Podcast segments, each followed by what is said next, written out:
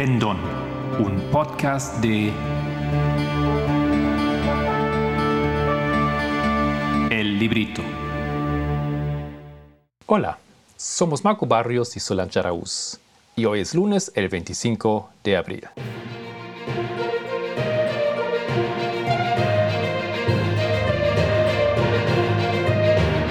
Los temas del movimiento.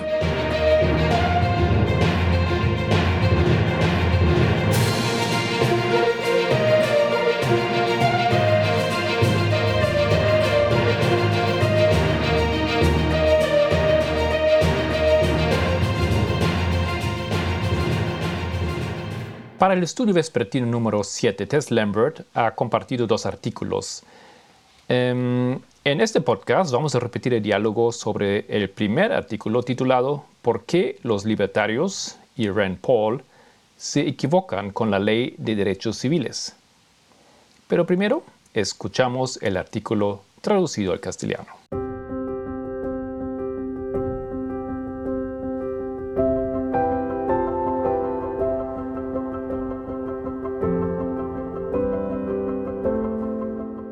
Artículo del Huffington Post, los libertarios y Rand Paul.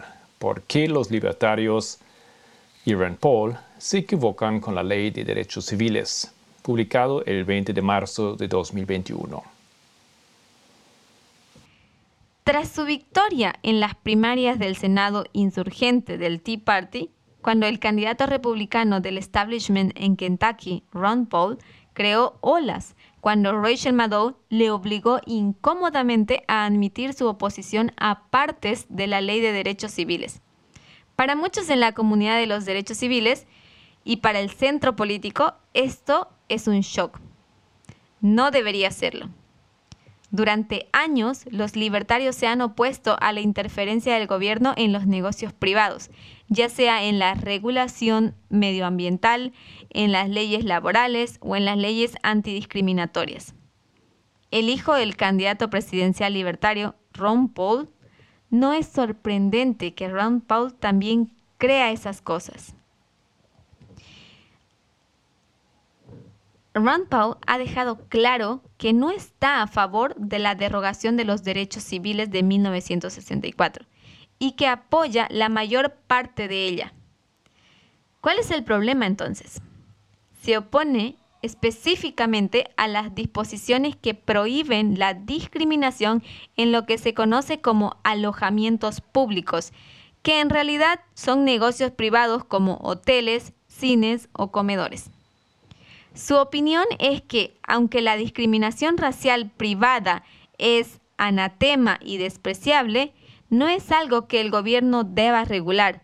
Su argumento, un argumento libertario, es que regula la discriminación privada, va más allá de la esfera de la autoridad gubernamental. Además, sostiene que la discriminación privada está mejor regulada por las fuerzas del mercado.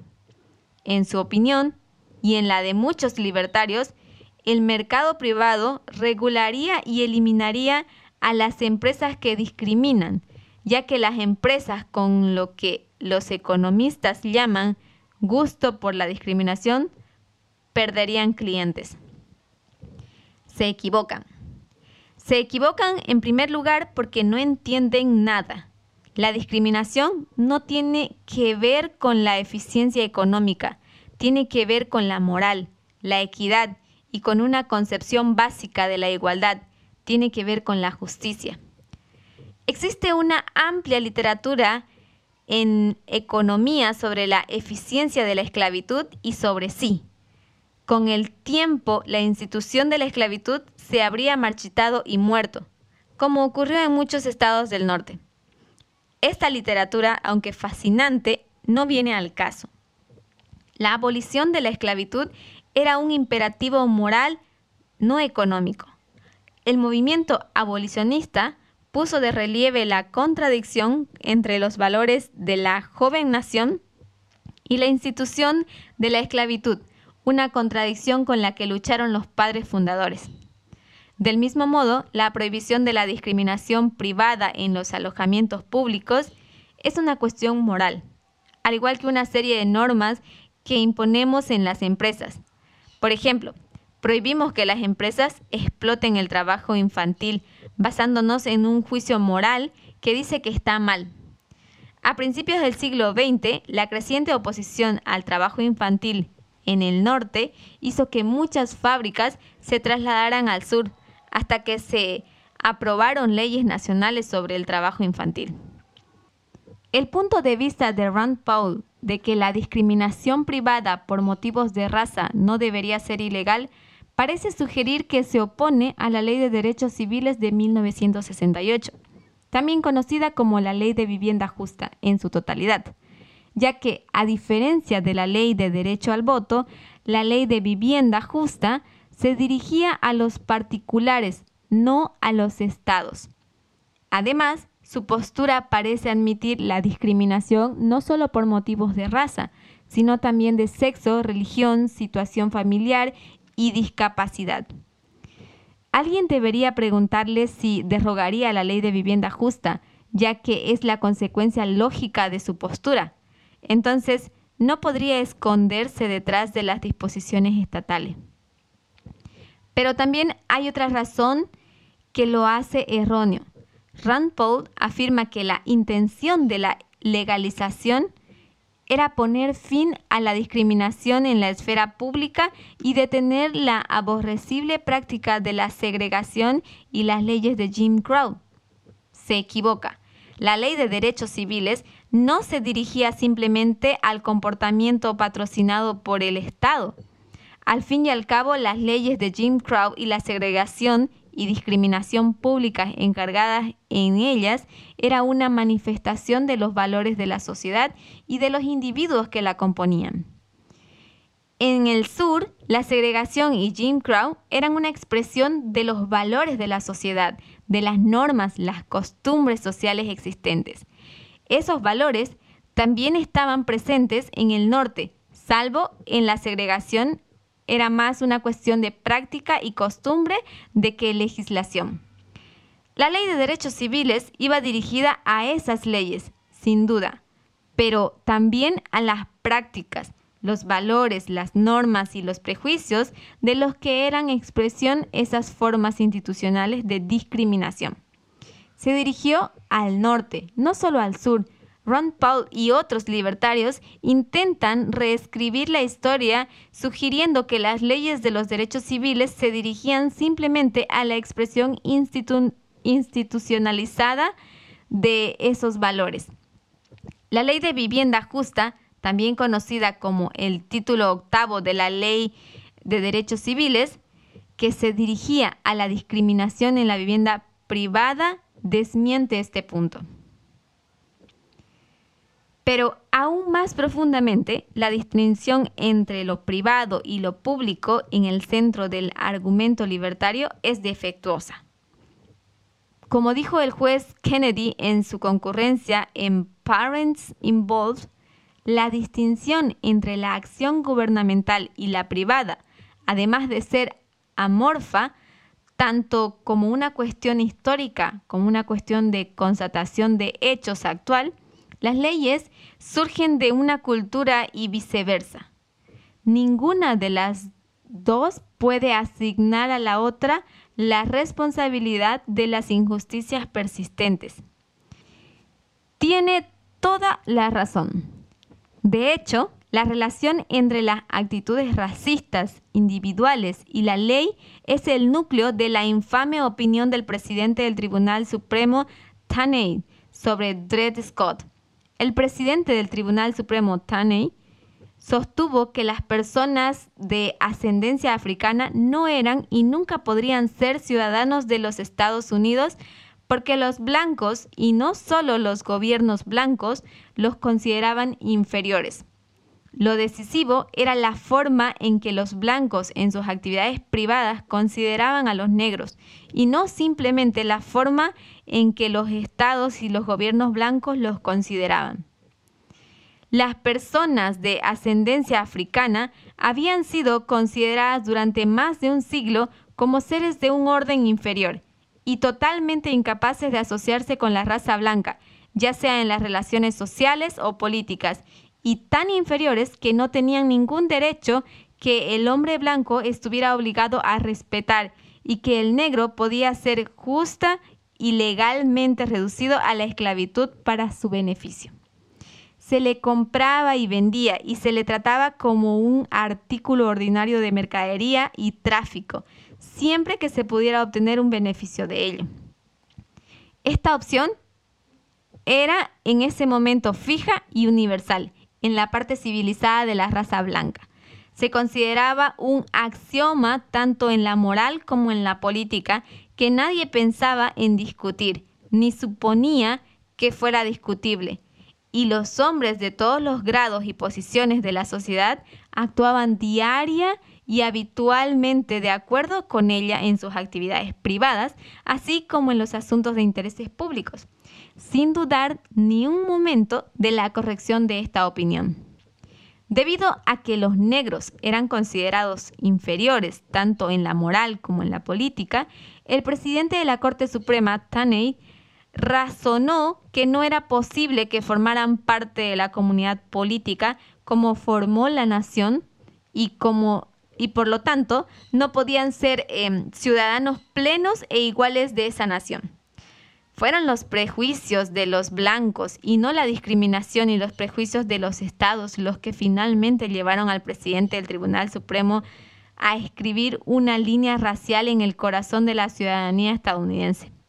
La decimocuarta enmienda, la enmienda de reconstrucción en la que se basan las leyes de derechos civiles se aprobó específicamente con el propósito de anular la postura legal del presidente de la Corte Suprema, Taney. Lo hizo precisamente, en primer lugar, ampliando el estatus de la ciudadanía nacional a todas las personas nacidas o naturalizadas aquí, no solo a los blancos. Y fue aprobada a pesar de la objeción del presidente Johnson que vetó la precursora ley de derechos civiles de 1866, precisamente porque creía que iba demasiado lejos y que iba más allá de la acción del Estado y entraba en la conducta privada y que por tanto era inconstitucional. De hecho, la decimocuarta enmienda se aprobó para anular esas objeciones y acabar con ellas para siempre. La distinción que hace Ron Paul entre la discriminación privada y la pública, entre la segregación patrocinada por el Estado y Jim Crow y la discriminación privada es falsa. Las leyes no solo son un producto de los valores privados, sino que las leyes también impulsan e influyen en la actitud privada. La historia de la raza en Norteamérica deja claro que las actitudes raciales y los prejuicios raciales fueron, en gran medida, producto de las leyes coloniales como los estatutos coloniales contra el mestizaje, que aceleraron la comprensión de la diferencia racial. De hecho, las élites coloniales, es decir, las colonias no en democracia, aprobaron la primera ley contra el mestizaje en 1662 y lo hicieron específicamente para mantener las razas separadas como forma de codificar el trabajo por colores, un proceso decisivo para el desarrollo y la promoción de los prejuicios raciales que acompañarían y llegarían a justificar la esclavitud racial en toda regla. Como señala Steve Martinot, si hubiera existido una antipatía general hacia los matrimonios mixtos, su ocurrencia habría sido mínima y no habría requerido ninguna ley para prevenirla. En consecuencia, estos estatutos coloniales y otros que persiguen fines similares fueron una condición previa para el pleno desarrollo de una visión racial del mundo y el prejuicio racial que engendró. Las actitudes privadas y las decisiones de mercado privadas suelen ser producto de la acción del Estado o estar influidas por ella, y la acción del Estado suele ser producto de las actitudes privadas y la conducta privada o estar influidas por ellas. Los libertarios eluden esta realidad. Sin embargo, nadie puede negar que la demanda de automóviles en el mercado está condicionada por la red de autopistas y carreteras creadas por el Estado que hace que los viajes en automóvil sean convenientes y posibles. El mercado privado y la acción del Estado no son tan claramente divisibles como afirman los libertarios, y esto no es menos cierto en el contexto racial donde la acción del Estado y las actitudes privadas y el comportamiento del mercado están profundamente entrelazados. Las leyes del derechos civiles y las enmiendas de reconstrucción cuyos valores portan estaban dirigidas a la discriminación racial en su totalidad, tanto en su expresión en la ley como en las normas sociales y costumbres privadas que esas leyes encarnaban.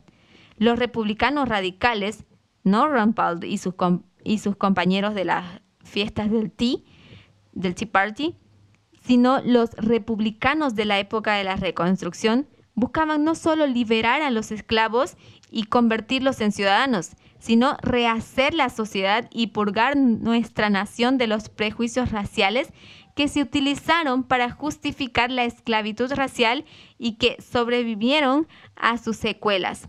Después de todo, si el presidente de la Corte Suprema, Taney, negó la ciudadanía a los negros, debido a las relaciones sociales y las actitudes privadas, entonces revertir esa decisión y conceder la plena ciudadanía a los negros, no solo como un tecnicismo legal, sino como una cuestión de realidad social, requeriría que esas enmiendas llegaran a la esfera de la conducta privada. Las leyes de derechos civiles de la década de 1960 fueron un intento de ver cumplida esa promesa. Las leyes de derechos civiles estaban dirigidas a la discriminación racial en sentido amplio, tanto a las actitudes racistas y a la conducta privada que sigue afectando negativamente tanto nuestra sociedad como la legislación que encarna esas actitudes racistas lo que Rand Paul considera una extralimitación del gobierno y una injerencia en los mercados privados, es nada menos que un imperativo moral para asegurar una sociedad justa y equitativa, para garantizar que a nadie se le niegue un trabajo, un ascenso u otras oportunidades de triunfar en la vida a causa de su raza, sexo, religión, situación familiar o discapacidad esconderse detrás de la afirmación de que el propósito de la ley de derechos civiles era simplemente un intento de reparar la discriminación institucionalizada es un error. Si alguien le pregunta a Ron Paul específicamente sobre la ley de vivienda justa que ataca la discriminación en la vivienda privada, no podrá esconderse por mucho tiempo. Fin del artículo.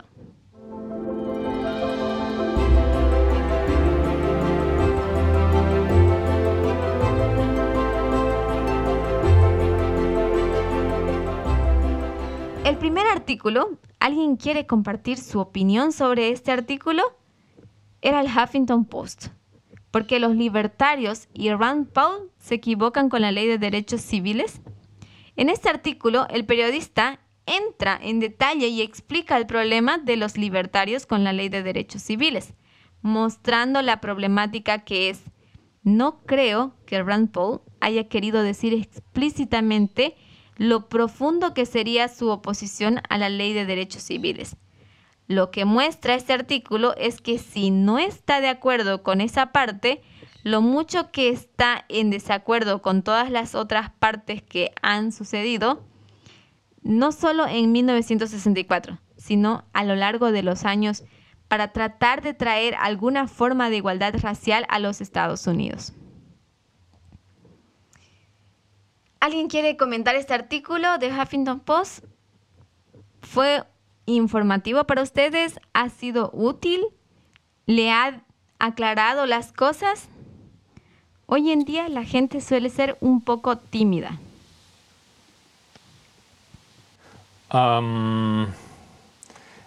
era muy normal el artículo. ¿Qué estaba diciendo?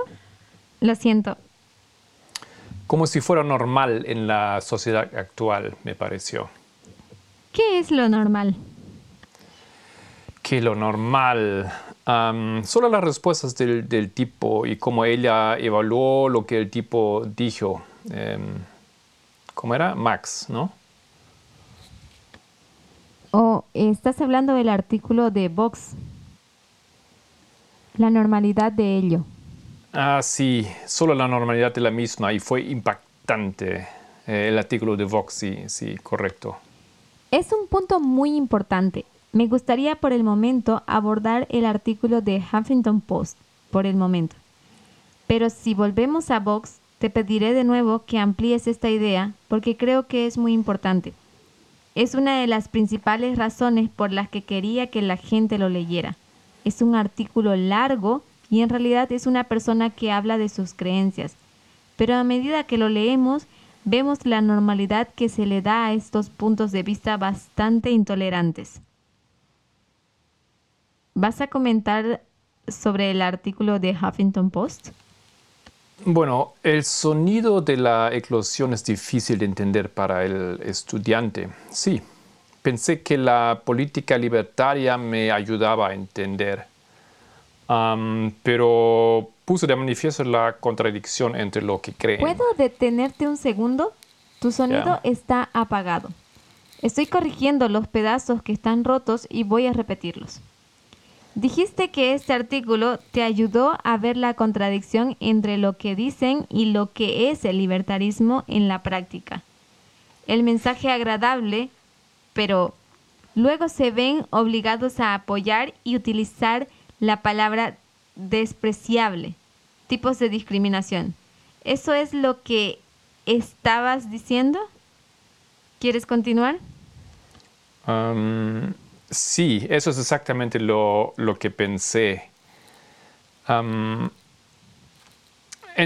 encontré mucho, muchas contradicciones entre lo que dicen que es despreciable y lo que realmente odian. Sí, no veo la necesidad de la intervención del gobierno a nivel social. Creo que la cuestión es si ven o no el problema como algo importante en primer lugar. Estoy de acuerdo. ¿Has terminado o había algo más que deseabas decir?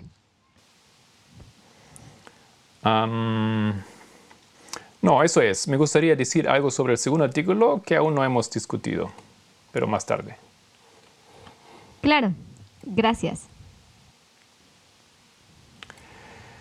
Ok, está bien. Lo que me sorprendió fue esa actitud de que la esclavitud acabaría marchitándose y, muriendo de todos modos sin la intervención del gobierno porque los cristianos que, que la defendían eran intrínsecamente morales.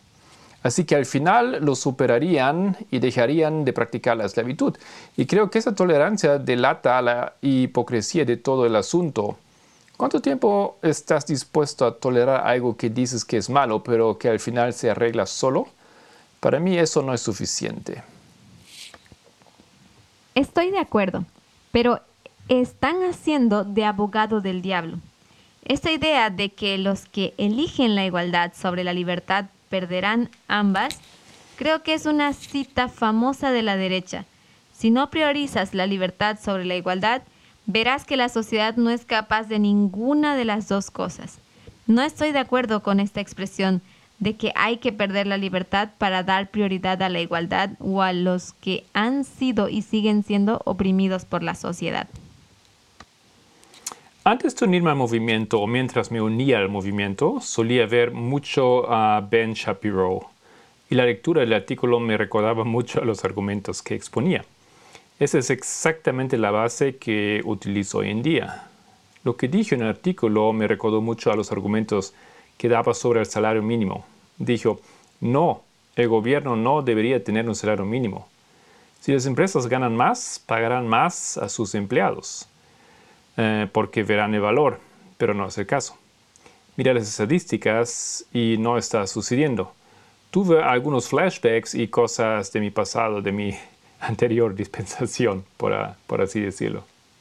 Sí, es realmente la idea de que la libertad va a resolver los problemas de la sociedad. Y creo que una búsqueda rápida, una búsqueda muy rápida, porque es uno de los que no he investigado en cuanto a libertinaje. Me parece que tiene inclinaciones libertarias, aunque no sea su afiliación política. Ese es el trasfondo del pensamiento de gran parte de la extrema derecha actual. Y eso es lo que estamos tratando de desenterrar.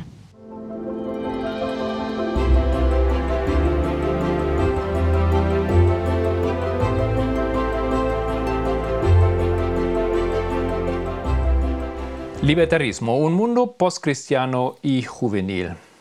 Tuvo que ser acorralado para expresar su convicción. Tuvo que hacerle una pregunta muy directa para que expresara su opinión sobre los libertarios y la extrema derecha. Los libertarios son muy, en la palabra alt, ALT, ¿es alt? Son muy extremistas en sus creencias, lo que significa que podrían ser bastante peligrosos si llegaran al poder. ¿Es por su forma de creer, por su ideología? Estoy haciendo una buena pregunta o me lo estoy inventando. Em, esto me gustaría saber. Solo para comentar lo que has dicho antes. Rachel Maddow tuvo que acorralar a Raoul Paul para que diera su verdadera posición sobre partes clave de la Ley de Derechos Civiles de 1964, en el año 2022. No es políticamente seguro en 2022 criticar la Ley de Derechos Civiles, pero en 2022 se habla de la enmienda de igualdad y de derechos para las mujeres o de ampliar los delitos de odio para incluir la violencia de género. Y esa es una historia diferente. Se sentiría mucho más cómodo declarando abiertamente su posición a estos derechos. Se trata más bien de intentos simultáneos de cambiar la legislación y las actitudes. Pero sí, debe haber sido acorralado porque no es algo que la gente políticamente quiera poder citar como una crítica a la ley de derechos civiles.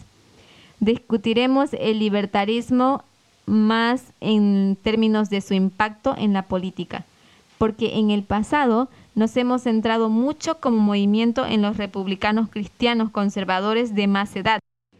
Si miras a la extrema derecha de hoy, si miras a los miembros más escandalosos del Partido Republicano de hoy, muchos de ellos no son el Mitch Romney, ni siquiera forman parte de la vieja generación.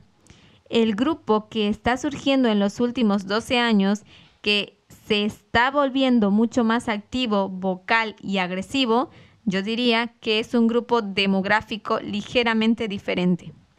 Estamos en un mundo postcristiano y mientras seguimos apuntando a los evangélicos y a la influencia evangélica en Donald Trump y en el Partido Republicano, si solo vemos esos elementos, nos olvidamos de que estamos hablando con una burbuja y de que este es un mundo postcristiano, por lo que en un Estados Unidos postcristiano.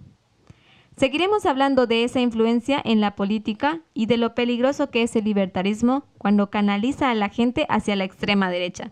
Pero lo que quiero que entendamos claramente es que si vas a su página web, si les oyes exponer su plataforma de partido, es precioso. Puedes venderlo como si nada. No estoy de acuerdo con lo que dices, pero defenderé hasta la muerte tu derecho a decirlo. Quien elige la igualdad en lugar de la libertad pierde ambas. Tienen expresiones, argumentos que suenan hermosos. Tienen todo un sistema político que suena bien hasta que empiezas a verlo en la práctica y arrinconas a sus líderes para ver cuál es su posición en algunos de estos temas de derechos civiles. Yo diría que sí, en cuanto al peligro político que supone, pero un sí cuidadoso porque ahí es donde nuestra discusión va a ir un poco más allá. ¿Eso es todo? Sí, eh, muchas gracias. Yo estaba pensando más o menos lo mismo, pero acabas de aclararlo y lo has dejado mucho más claro, eh, en mi opinión.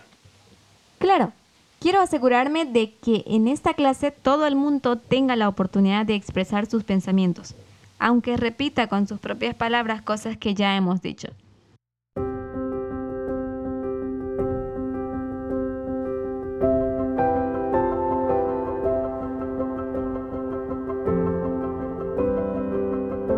Libertarismo se opone a la unión Iglesia-Estado. Citamos a la revista Current Affairs. Que citamos en la última conferencia, los libertarios blancos se oponen a los derechos civiles y explican que legalmente la discriminación debería estar permitida en cualquier sociedad que respete la libertad de asociación. Así, un libertario apoyará el derecho de un individuo a discriminar por motivos de raza, género u homosexualidad.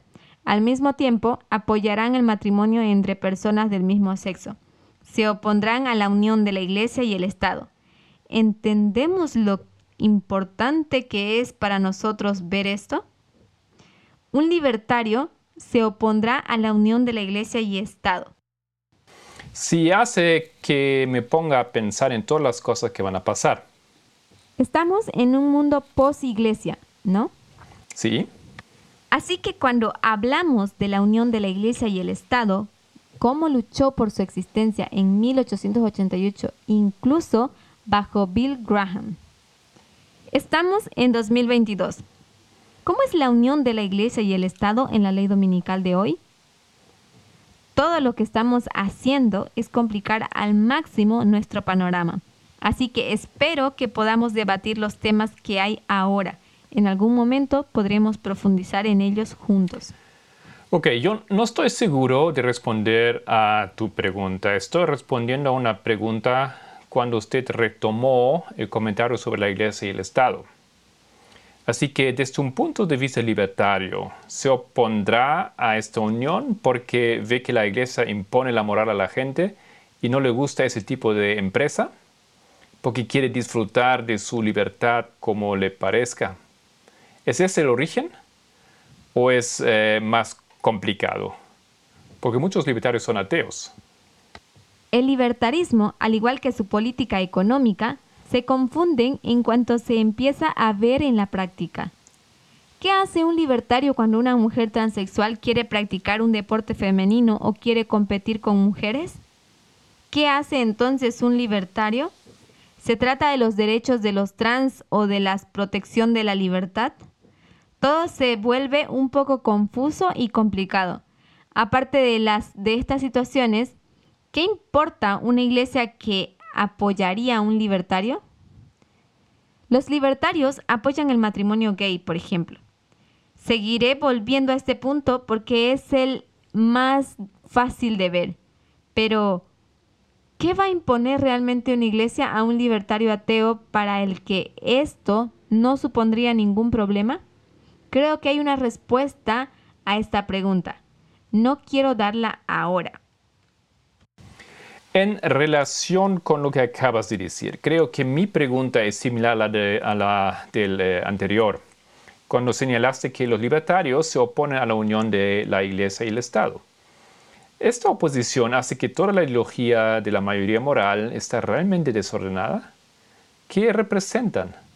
La mayoría moral se creó para evitar que el gobierno quitara la exención de impuestos a sus escuelas y las universidades religiosas, etc. ¿Cuál sería la posición de los libertarios al respecto? ¿No les gusta que el gobierno imponga ese tipo de restricciones y obligaciones a individuos y organizaciones? Pero al mismo tiempo no les va a gustar que los cristianos hagan lobby político. ¿Ese es el objetivo de esa discusión? Se vuelve súper complicado. Reventar la burbuja cristiana. Creo que el problema es el siguiente.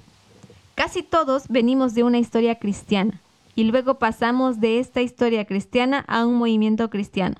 Entonces empezamos a luchar con otros cristianos que habían dejado el cristianismo adventista para entrar en este movimiento y su larga historia con el protestantismo. Tenemos cristianos, cristianos, cristianos y cristianos. En 2018 empezamos a luchar con FFA, el ala cristiana de este movimiento que salió del adventismo, que bebió el vino del protestantismo apóstata, que tiene un vínculo histórico con el catolicismo. Luego, de 2019 a 2021, nos peleamos con gente que tiene los mismos problemas de herencia y que piensa con esa mentalidad republicana, conservadora, cristiana de la mayoría moral. De 2018 a 2021 ha sido una burbuja. Y lo que estoy diciendo es que si damos un paso atrás y realmente miramos el ala del ala izquierda y el ala de la derecha, rompamos nuestra burbuja por un momento y dejemos de hablar como cristianos, considerando que vemos el adventismo y a otros cristianos y realmente miremos el ala de la derecha, porque ya no es un mundo cristiano. Donald Trump necesita a los libertarios y a los cristianos evangélicos conservadores. Y la principal amenaza dentro de los Estados Unidos no son los evangélicos, aunque son una amenaza. Están ahí Y Donald Trump sabe que necesita su segmento de votos para ganar. Hacemos bien en señalarlo. Hacemos bien en señalar cómo Donald Trump se dirige a la mayoría moral de hoy. Para ver cómo Donald Trump habla con Jerry Falwell, el hijo de Jerry Falwell Sr., Donald Trump necesita ese voto evangélico, pero necesita algo más que ese voto evangélico, por muy grande que sea el porcentaje de su base. Hay algo mucho más prehistórico, mucho más profundo que Donald Trump atrae que solo a los evangélicos. Por un momento, estamos explorando nuestra burbuja y tenemos que hacerlo a medida que se acerca la ley dominical. En primer lugar, para que podamos ayudar a los adventistas a entender lo que ocurre en el mundo para que tenga sentido para ellos, porque se supone que les hablamos a ellos. Y también podemos separar para hacer nuestro trabajo en la ley dominical hacia esas muchas personas en el mundo que no existen en nuestra burbuja cristiana. ¿Les parece que esto tiene sentido? Si gana la igualdad, el bando de la libertad se siente amenazado y dice que es la víctima. Sí, solo quería hacer una pregunta. ¿Cómo leo las cosas? Parece que aunque los dirigentes o los políticos tenían ese miedo a la inferioridad de los esclavos frente a los blancos y empezaron a hacer leyes y a involucrarse en su... bueno, solo para bajarlos, pude ver que es estaban asustados, pero me recordaron lo que sucedió con el antiguo Israel en Egipto cuando este pueblo estaba listo para venir, para, salir. El faraón pudo ver que esta gente se estaba haciendo más grande y más fuerte y que tenía más o menos la misma actitud. ¿Era lo mismo? Lo que digo es que internamente la mentalidad de nuestro movimiento todavía tenemos la mentalidad del toro apis. Pero viendo eso, incluso fuera incluso la gente del gobierno también tiene esa, esa misma mentalidad. Sin responder directamente a tu pregunta, porque creo que lo haremos a medida que leamos el artículo y algunos de los otros artículos en los que quiero que profundicemos, así que la sensación de sentirse amenazado es muy real, porque Masterpiece Bake Shop contra la Comisión de Derechos Civiles de Colorado, este hombre, el de Masterpiece Bake Shop, solo quiere ser capaz de manejar su negocio de la manera que él cree que es correcta, lo que significa que no se venden pasteles a una pareja gay. Y por este lado, la Comisión de Derechos Civiles y yo destacamos los derechos civiles. Los relacionamos con el movimiento por los derechos civiles y sabemos qué son los derechos civiles. Los derechos civiles tienen que ver con la igualdad, parte de la cual es la igualdad impuesta por el gobierno, la igualdad social. Entonces, si el hombre pierde y la pareja gay gana, ¿quién es la víctima? ¿Quién se convierte en víctima? Si la Comisión de Derechos Civiles gana y la pareja gay gana, ese hombre es una víctima, ¿no? Entonces, tenemos Masterpiece Bake Shop como libertad, y la Comisión de Derechos Civiles, que lucha por la igualdad.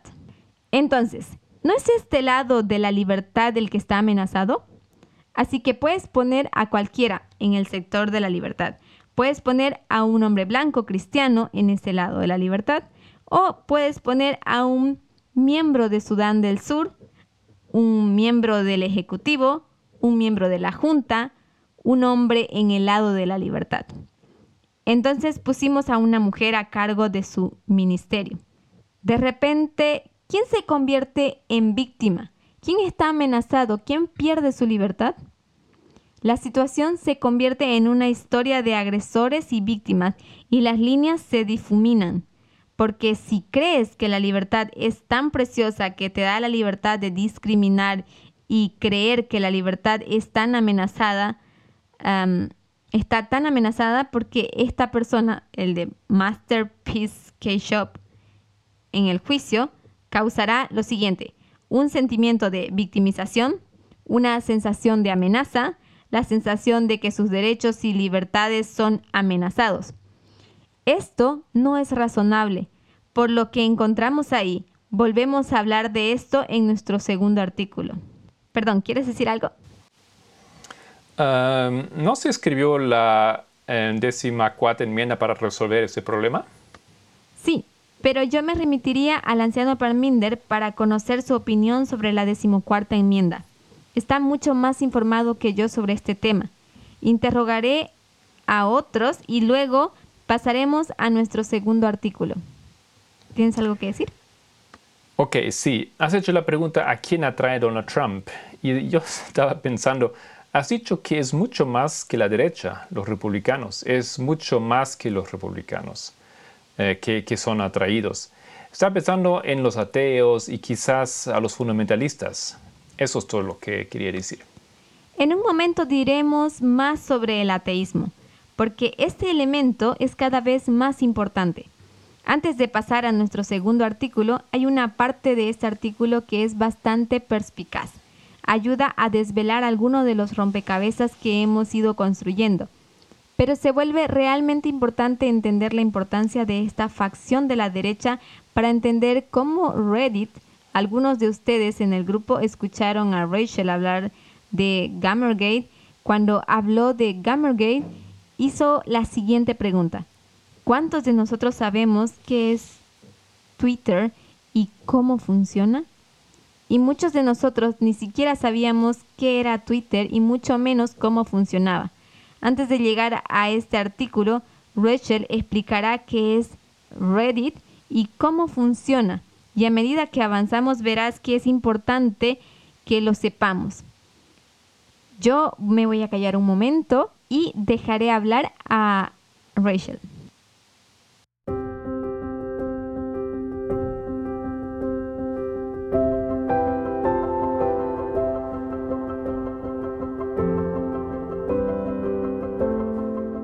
La plataforma Reddit.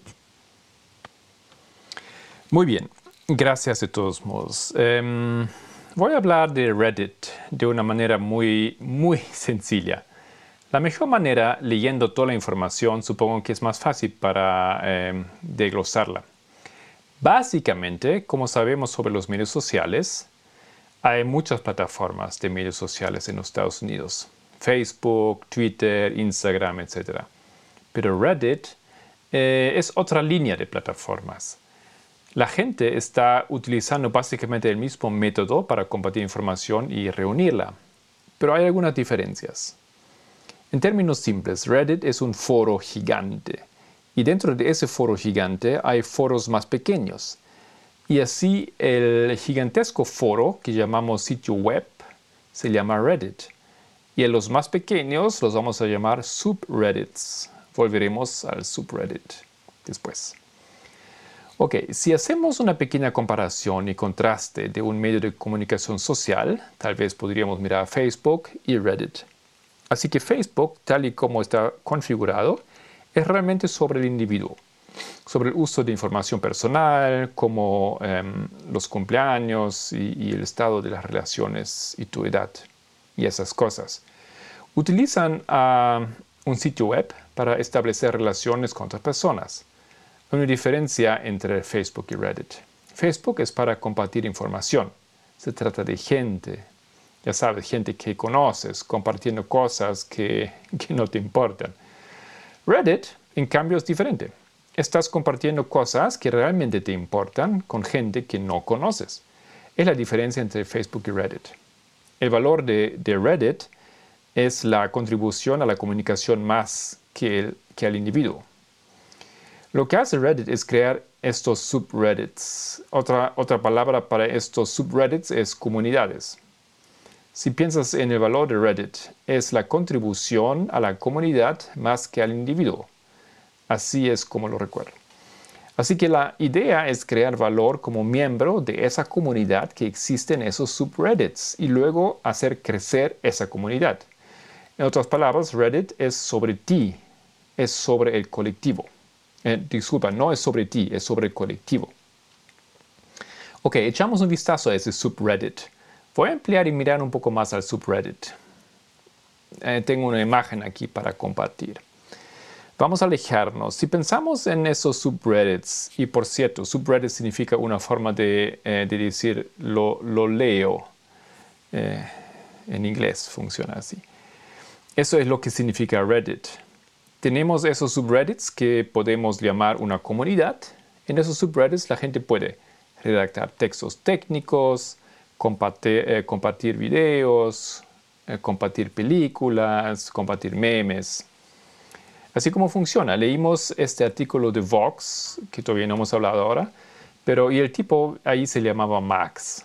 Supongo que ese no era su verdadero nombre, pero había una sección o varias secciones que hablaban de Reddit.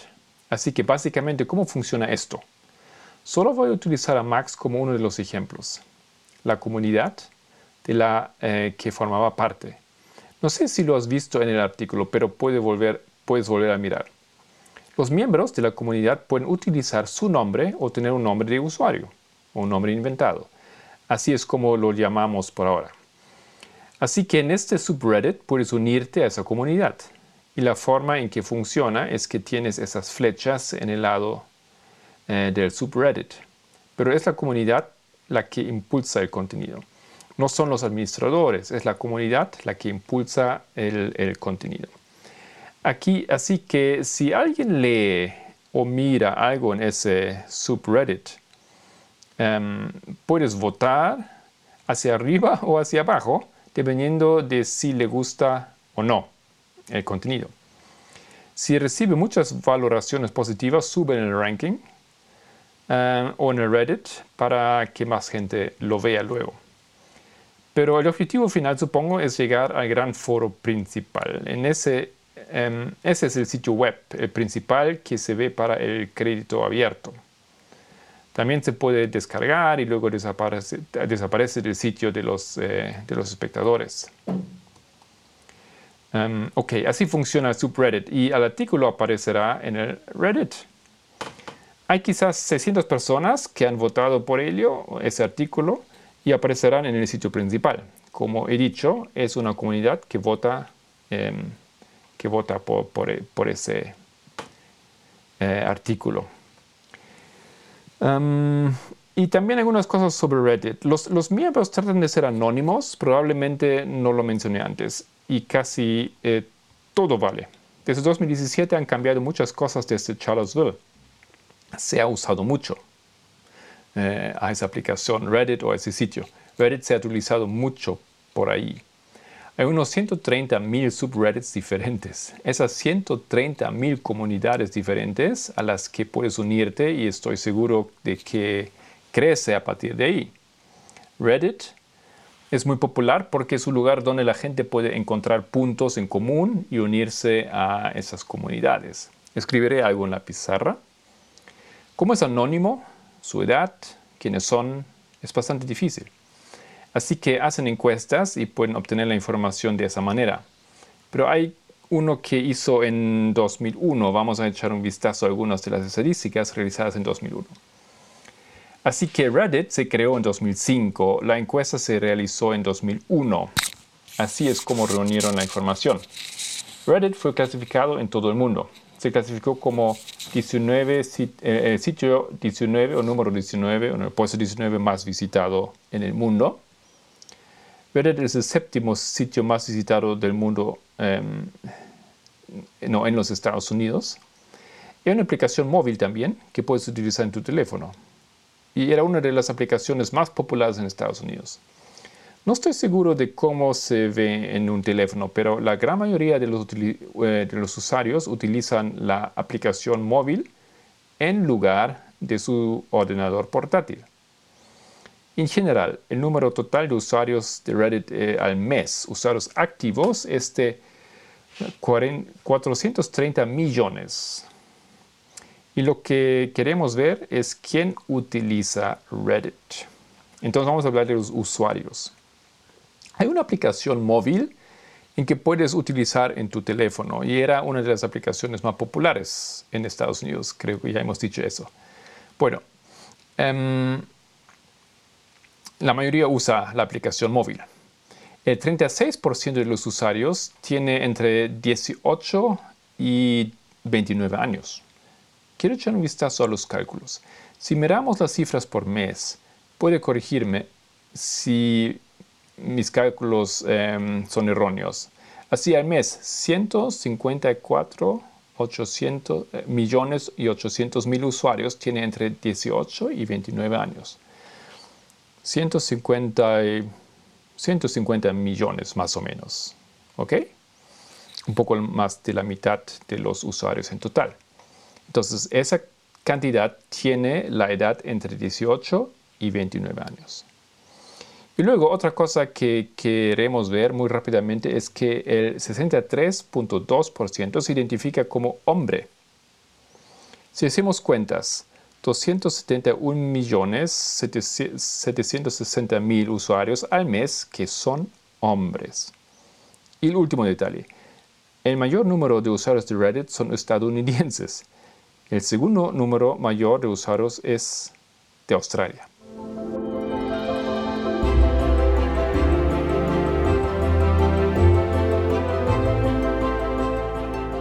Eso me sorprendió. Te he dado una visión muy básica, les he dado una visión muy básica de lo que es Reddit. ¿Alguien tiene alguna pregunta? Tal vez fue muy rápido, pero ¿alguien tiene alguna em, pregunta? He visto alguna mano ahí em, levantada. Sí, no sé si has encontrado estas respuestas en tu investigación, pero cuando has dicho que los usuarios pueden votar indicando el contenido bueno o malo, no sé si la encuesta lo indica, pero el voto fomenta un contenido más extremo porque obviamente la gente quiere que su contenido guste o no a la comunidad y sea visible. Ok, el funcionamiento de los upvotes, como se llaman, y downvotes es un poco complicado. También puede ir a la, fecha en que se eh, presentó. Es efectivo, pero tiene más de tres días. De hecho, puede bajar en la clasificación muy rápidamente. Lo mencioné rápidamente como Charlottesville, la comunidad que se unió a eso, lo que pueden hacer es vincularlo. Es un poco como Twitter con un hashtag. También pueden enlazar todo, todo eso. Puedes hacerlo. Si buscas algo, también puedes encontrarlo en Google. Eh, no estoy seguro de haber respondido a la pregunta. Em, lo siento si no, si no quedó muy, muy claro. No, está bien. Me preguntame otra vez si no, eh, lo siento. La pregunta era si el sistema de votación anima a la gente a publicar cosas más extremas como conseguir más votos y ganar visibilidad de facto. Ok. Em, supongo que depende de si, de si eso es lo que le gusta a la comunidad. Entonces así es como lo impulsa esa comunidad. Si es lo que les gusta, habrá más votos y más espectadores. La idea es conseguir que más gente se una a nosotros y más espectadores, o sea, ambos. Sí, gracias. Eh, ¿Es eso? Sí, así que en realidad no significa que tenga que ser exacta o real, solo tiene que ser popular. Sí, sí. Eh, y de hecho hay una, hay en la página principal de Reddit tienes enlaces, lo que está de moda, lo que es popular también. Es una plataforma muy inconstante. No hay ningún segmento. Si vas y echas un vistazo a Reddit y luego puedes coger un fragmento, en realidad iba a compartir un clip y luego vuelves a una hora atrás y realmente ha cambiado todo. Siempre está cambiando em, esa página. Las personas que escriben, ¿aparecen sus nombres para que, ya sabes, quienes de la comunidad han escrito? ¿O es el nombre de la comunidad el que aparece cuando sale en la página grande o en la pequeña? Sí, eh, eso es. Así que tienes una persona que tiene un nombre de usuario, pero es la comunidad. Es el que coincide con el artículo que publicó em, la anciana Tess. En su comunidad, así que puedes unirte a esa comunidad y luego puedes escribir mensajes y enviar fotos y formar parte de esa comunidad. Gracias no es realmente una petición, es más bien un comentario, porque lo uso a veces. Normalmente, cuando comento ciertos videos y cosas así, la gente puede dar permiso y normalmente los premios cuestan dinero. Es complicado. Sí, pueden obtener eh, premios, quieres decir, ¿no? pueden obtener recompensas de karma. Es bastante complicado, solo esperaba simplificarlo. Bueno, es bastante complicado porque la comunidad es realmente comunitaria. Tiene monitores, eh, o mejor dicho, moderadores. No son los administradores los que realmente tienen mucho que ver. Hay gente que revisa los, eh, los puestos, las posiciones. Ahora está mucho más regulado, pero hay más normas sobre lo que se puede poner en comparación con antes de 2017. Eso era solo un ejemplo. Hubo un, uno que pasó por esa palabra para Donald Trump. Así que lo tenían y luego tenían a Trump, algo sobre Trump aquí. Todos los que comparten el subreddit lo hacen por esta comunidad. Es así, es como impulsa a las personas que están impulsando el concepto. ¿Hay alguna otra pregunta? Solo para aclarar, esto es anónimo, ¿verdad?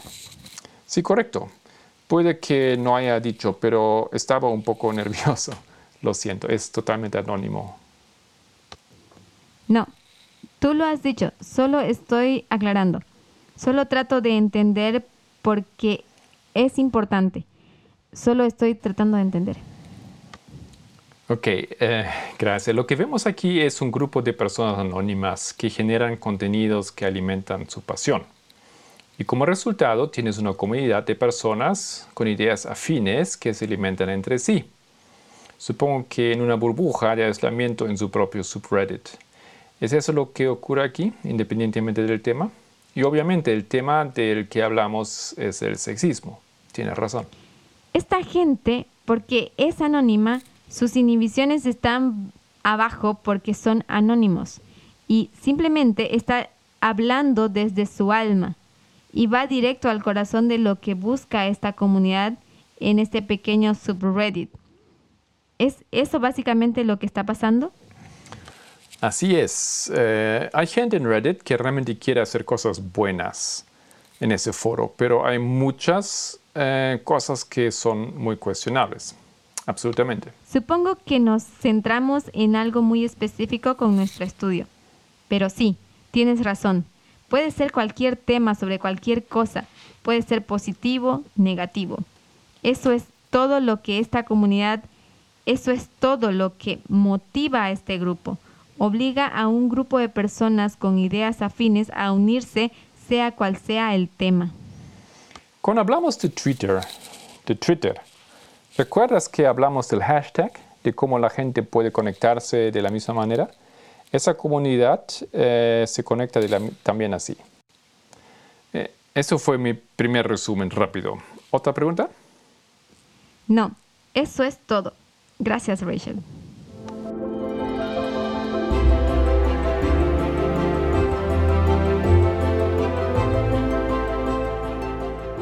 Reddit, el séptimo sitio más visitado en Estados Unidos dominado por hombres. En absoluto, Confío en sus cálculos con toda sencillez. Solo quería destacar un poco más esas cifras. Gracias por explicárnoslo. Em, no tiene sentido hablar de los datos de Reddit si no entendemos qué es Reddit, de dónde vienen esos datos. Lo que tiene es el séptimo sitio web más visitado de los Estados Unidos. Solo voy a enumerar los ocho primeros. Google, YouTube, Facebook, Amazon, Yahoo, Wikipedia, Reddit y el octavo es Pornhub. Pero es ranking. Muestra lo común que es el uso de esta plataforma. Y quizás muchos de, nuestro, de nosotros nunca hemos oído hablar de ella, nunca hemos estado allí. Tiene sentido cuando decimos que tal y tal porcentaje de personas en Reddit, tal y tal grupo en Reddit creen o dicen lo siguiente no nos importa mucho si pensamos que Reddit es un foro de poca monta con 15 personas que lo visitan y del que nadie ha oído hablar. Así que nos ha explicado cómo funciona y nos ha explicado lo prolífico de su uso. Y también el 63.2% es una mayoría considerable de esos usuarios Casi dos tercios de los usuarios son hombres. Gracias, Rachel. Podrías hacer algunas fotos de cada lado de su pizarra y la pondremos en el foro.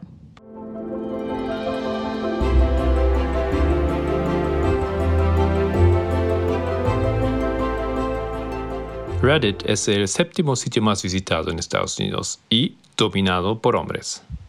Es una plataforma donde los hombres promueven los derechos de los hombres. Me pondré en contacto contigo si la gente tiene más preguntas sobre esto. Queríamos explicar Reddit antes de pasar a nuestro segundo artículo de Vox. Ahora, Reddit, como Facebook, como Twitter, es solo una plataforma. Es solo un sistema mecánico de tuercas, tornillos y engranajes. Una plataforma mecánica en la que las personas vivas e individuales pueden reunirse y expresar sus opiniones como lo hacemos hoy. Ahora bien, si me uniera a Reddit, cosa que no haré, si me uniera a Reddit, buscaría grupos en los que creo mm, em, no voy a intentar unirme a un grupo que esté en contra, o sea, hostil a mi sistema de creencias. Nadie lo hará, a menos que quiera causar problemas, lo que no me parece divertido. Encontraré grupos que se ajusten a mi visión del mundo, grupos de personas con los que pueda sentirme cómodo y seguro expresando mis opiniones. Reddit ha sido una plataforma para los foros de derechos de los hombres, de nuevo con una gran base de usuarios masculinos. Cuando los hombres se reúnen en foros para apoyar y promover los derechos humanos, obviamente con la idea de que los derechos humanos o las libertades humanas están em, amenazadas por la izquierda, han utilizado especialmente el Reddit para formar estas comunidades de derechos humanos. Bueno, hasta aquí el diálogo del Vespers número 7 con la anciana Tess y su grupo en Australia y Oceanía. Em, como han visto, solo hemos eh, repetido la primera parte donde están hablando básicamente en referencia al primer artículo y preparándose para el segundo artículo de la revista Vox. Vamos a colocar el enlace aquí. Eh, si no lo han leído todavía, aprovechan para que estén listos para el o la continuación de este diálogo.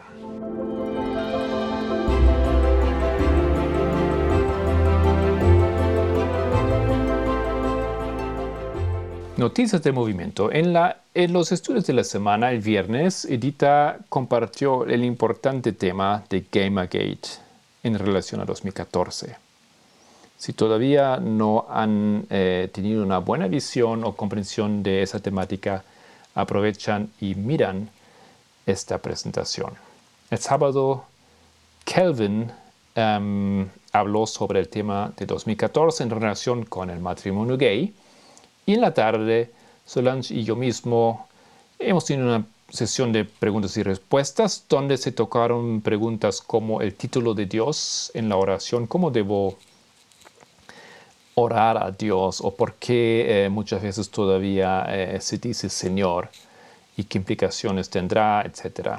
Y también em, se tocó el tema de la ley dominical, si esta será un decreto.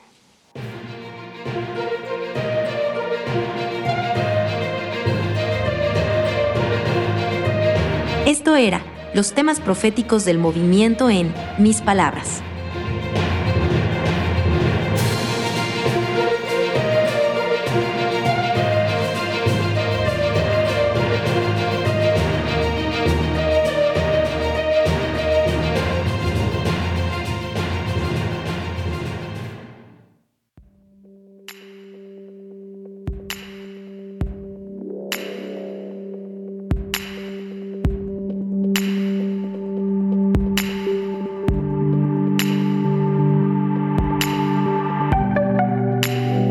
Semana en el mundo.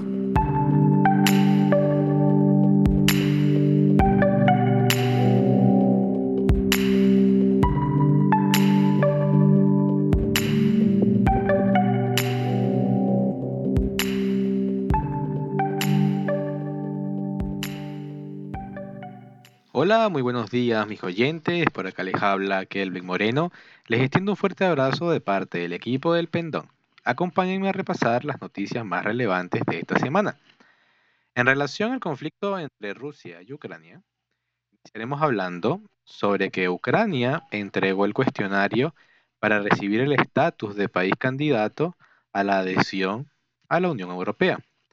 El presidente de Ucrania, Volodymyr Zelensky, e hizo la entrega el día lunes pasado del cuestionario para recibir el estatus de país candidato a la adhesión de la Unión Europea, un paso que acerca más a Kiev a su pertenencia al bloque europeo. Zelensky ha resaltado que el paso es una de las etapas del camino de Kiev hacia la Unión Europea, una aspiración por la que la ciudadanía ucraniana ha estado luchando. En este sentido, ha destacado que el progreso del proceso tiene lugar en un momento trágico, cuando muchos ucranianos que profesan los valores europeos están muriendo. No obstante, el pueblo ucraniano está unido por este objetivo, para sentirse iguales, parte de Europa, parte de la Unión Europea, ha agregado él mismo. Otro paso en el camino europeo de Ucrania, ha indicado el embajador de la Unión Europea para Ucrania, Mati Maasika, en su cuenta de Twitter. Ha informado de que ha recibido personalmente el documento entregado por Zelensky que la presidenta de la Comisión Europea, Ursula von der Leyen, le dio hace 10 días. En otra noticia, hablaremos sobre que Rusia asegura haber probado con éxito un nuevo misil balístico intercontinental. Las Fuerzas Armadas de Rusia han asegurado haber probado con éxito el, miércoles pasado el misil balístico intercontinental Sarmat, llamado a ser una pieza clave del arsenal armamentístico de Moscú y con capacidad para alcanzar objetivos en toda Europa e incluso territorio de Estados Unidos. El Ministerio de Defensa ha informado que el Sarmat fue lanzado a las 3 y 12 hora local desde el cosmódromo en la región de Arcángel, en la zona noreste de Rusia. El proyectil completó con éxito todas sus fases, según la versión oficial recogida por la agencia de noticias Interfax. Una vez completada la fase de ensayo, el Sarmat pasará a formar parte de las fuerzas de misiles estratégicos y de hecho ya se estaría entrenando en Krasnoyarsk, el primer regimiento responsable de su potencial uso. Su rango de alcance se estima entre 17.000 y 18.000 kilómetros. El presidente de Rusia, Vladimir Putin, confiesa en que este nuevo misil haga pensar a quienes están intentando amenazar a Rusia y ha advertido de que el Sarmat puede sortear todos los sistemas de defensa actuales, en este sentido, ha asegurado que no habrá una tecnología similar en mucho tiempo. Ya cambiando el tema, hablaremos sobre las elecciones en Francia, donde Macron derrotó a la ultraderecha. El presidente de Francia, Emmanuel Macron, se ha impuesto en la segunda vuelta a las elecciones presidenciales frente a su rival, la ultraderechista Marine Le Pen, y continuará cinco años más en el cargo. Los resultados oficiales del Ministerio del Interior con el escrutinio ya completado, el mandatario ha obtenido un 58,55% de los votos, un total de 18.7 millones de sufragios, frente al 41,46% de su rival, que representa el 13.2 millones, que ha reconocido su derrota minutos después de conocerse las primeras, las primeras proyecciones de los votos. Ambos ya se habían enfrentado en la segunda vuelta de las elecciones del 2017, cuando Macron logró un 66% de los sufragios. La participación se ha situado cerca del 72%, por lo que la abstención ha sido del 28%, la más alta desde 1969 de los 48.7 millones de votantes registrados, 13.6 millones no han votado. Asimismo, un 4,57% de los electores que han participado han votado en blanco, mientras que un 1,62% corresponde a votos nulos. Tras conocerse los resultados, el presidente ha dirigido sus primeras palabras en el campo de Marte en la Torre Eiffel de telón de fondo. En este escenario, ha lanzado un guiño a quienes votaron a favor de la ultraderecha por indignación y ha prometido que le dará respuestas y que será el presidente de todos.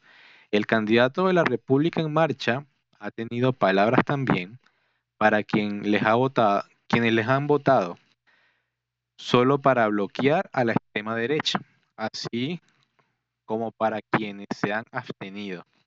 En ese sentido, ha prometido responder también a este silencio. Tenemos mucho que hacer, la guerra en Ucrania está ahí para recordarnos que atravesamos tiempos trágicos, en los que Francia debe mostrar la claridad de su voz y desarrollar su fuerza en todos los ámbitos, ha enfatizado Macron. Por su parte, la candidata de agrupación nacional Marine Le Pen ha certificado de histórico el resultado obtenido y considera que anticipa una gran batalla electoral en junio con motivo de los comicios parlamentarios. Le Pen, que ha reconocido su derrota apenas unos minutos después de la difusión de las primeras proyecciones de votos, ha comparecido ante sus seguidores con un discurso optimista. En su opinión, los resultados son una gran victoria. Millones de, compatriotas han apostado por el cambio. Ha destacado Le Pen y que pese a la derrota firma el mejor resultado de la ultraderecha y supera los datos que ella misma obtuvo en 2017, cuando se enfrentó también con Macron. Cambiando el tema, ahora hablaremos sobre que un cadáver, el cadáver de una joven desaparecida, vuelve a indignar a México. Las casi dos semanas de búsqueda de una joven de 18 años que salió de un taxi a mitad de la noche, todavía sin una razón clara y cuya imagen varada en la carretera se hizo viral en redes sociales, finalizaron el viernes, ahora después del hallazgo de un cadáver en un depósito de agua en, el motel en un motel al norte de México. El subsecretario de Seguridad Pública del Gobierno Federal, Ricardo Mejía, dijo que el cuerpo de la mujer, aparentemente irreconocible por haber estado en la cisterna subterránea, tenía una cadena con un crucifijo y la ropa de Devani Escobar y la ropa que vestía Devani Escobar esa noche. La alerta la dan los empleados del propio motel ante el olor fétido que empezaba a desprender en el lugar. Devani es una de las más de 1.600 mujeres que fueron reportadas como desaparecidas en el país en lo que va del 2022, según cifras del gobierno federal. Casi la mitad fueron ubicadas con vida, pero 829 todavía seguían desaparecidas. 16 han sido halladas muertas este año, según el registro de la Comisión Nacional de Búsqueda. Y al igual que cada vez que hay un caso mediático, la indignación de los colectivos sociales y grupos feministas vuelve a crecer semanas después de que un comité de las Naciones Unidas publicara un informe en el que alertó de un aumento de las desapariciones de mujeres en México para intentar ocultar otros delitos como el feminicidio. El caso de la joven norteña acaparó una atención inusual porque el conductor del vehículo que la transportaba de una aplicación de taxis tomó la foto que se volvió viral, aparentemente para demostrar que la dejaba con vida. Era el, 18, el 8 de abril y la joven con falda y calzados deportivos estaba a las afueras de la ciudad de Monterrey, en el norte del país. Dibujos basados en una foto se multiplicaron el viernes en redes sociales con llamamientos para que se haga justicia. Su padre, Mario Escobar, dijo que las imágenes de la cámara de vigilancia que le mostraron las autoridades indicaban que el conductor la había manoseado. Yo supongo que mi hija no aguantó el acoso, indicó el padre de la víctima. Escobar dijo que el conductor ya rindió declaraciones y añadió que aunque no la hayan matado, es parte responsable de su muerte. Las autoridades no han aclarado cuál es la situación actual del chofer. Escobar denunció que la fiscalía no hizo su trabajo correctamente, ya que los equipos de búsqueda, un equipo de 200 personas y perros, ya habían estado en el motel en el que posteriormente se encontró el cadáver.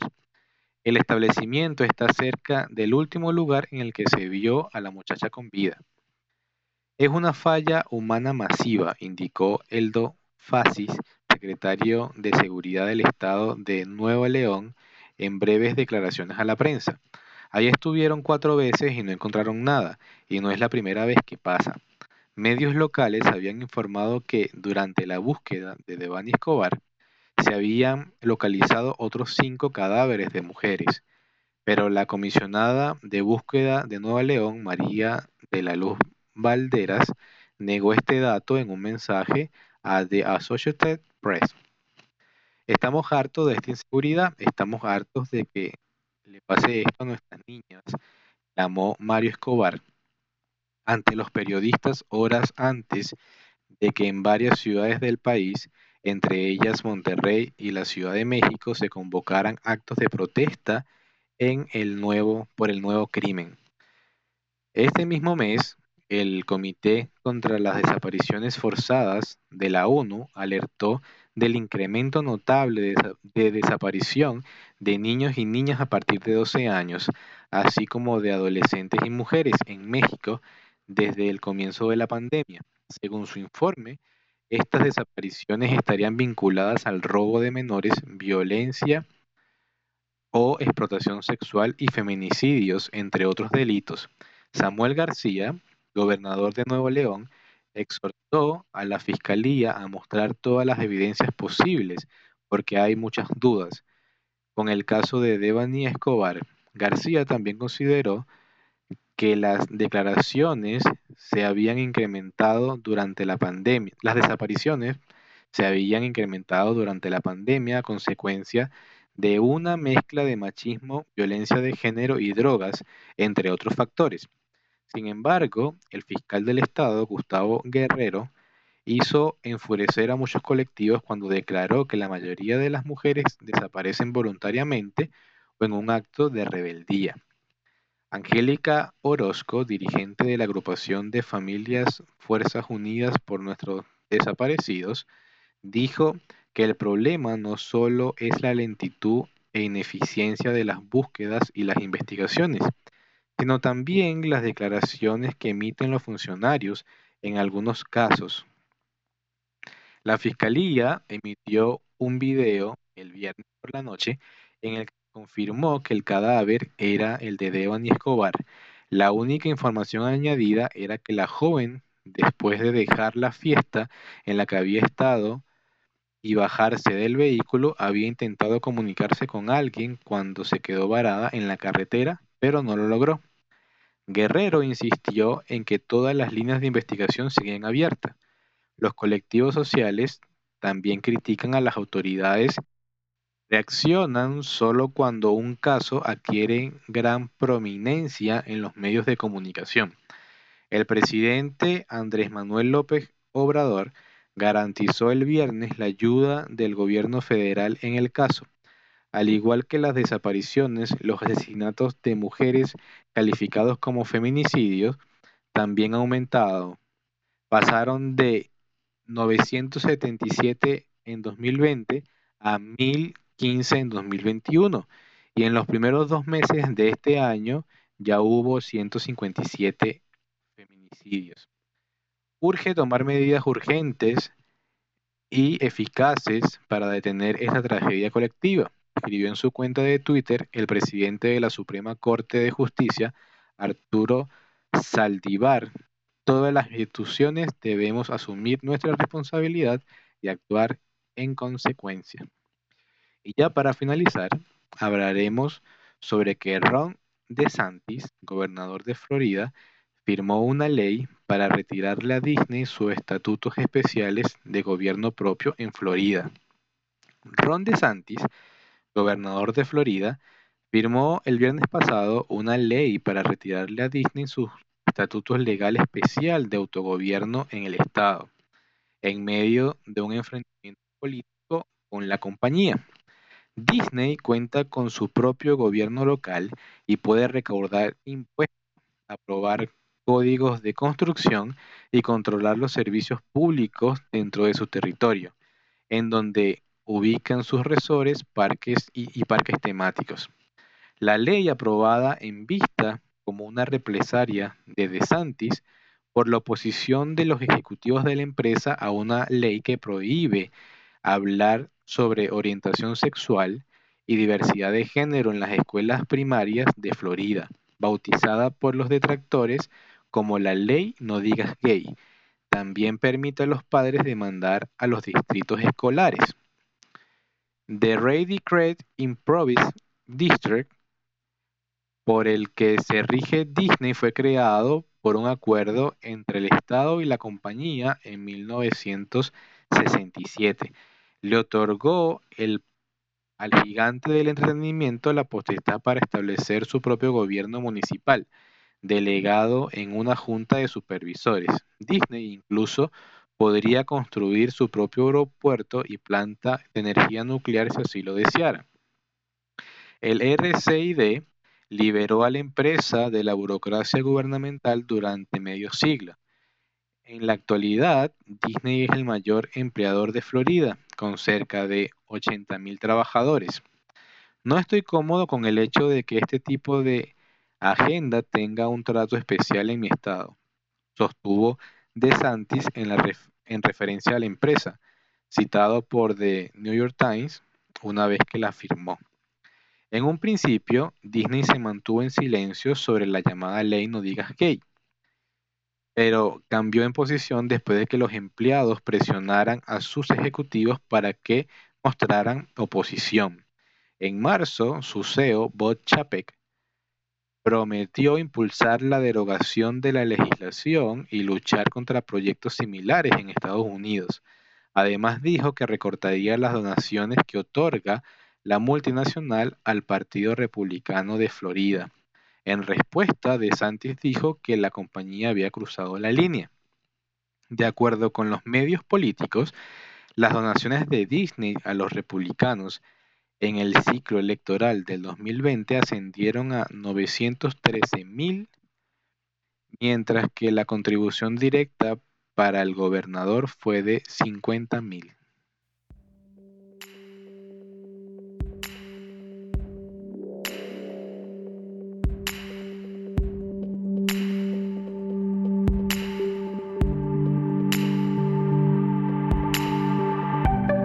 Esto era Noticias Importantes desde nuestra perspectiva.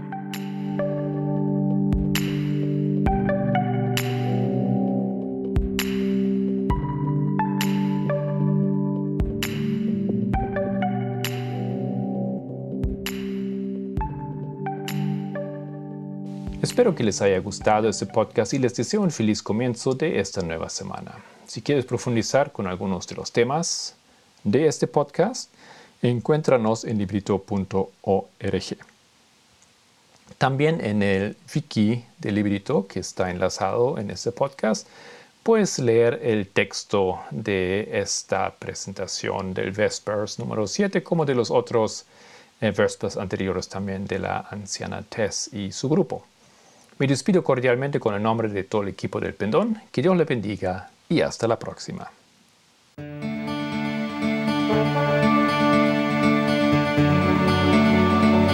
El Pendón, un podcast de El Librito.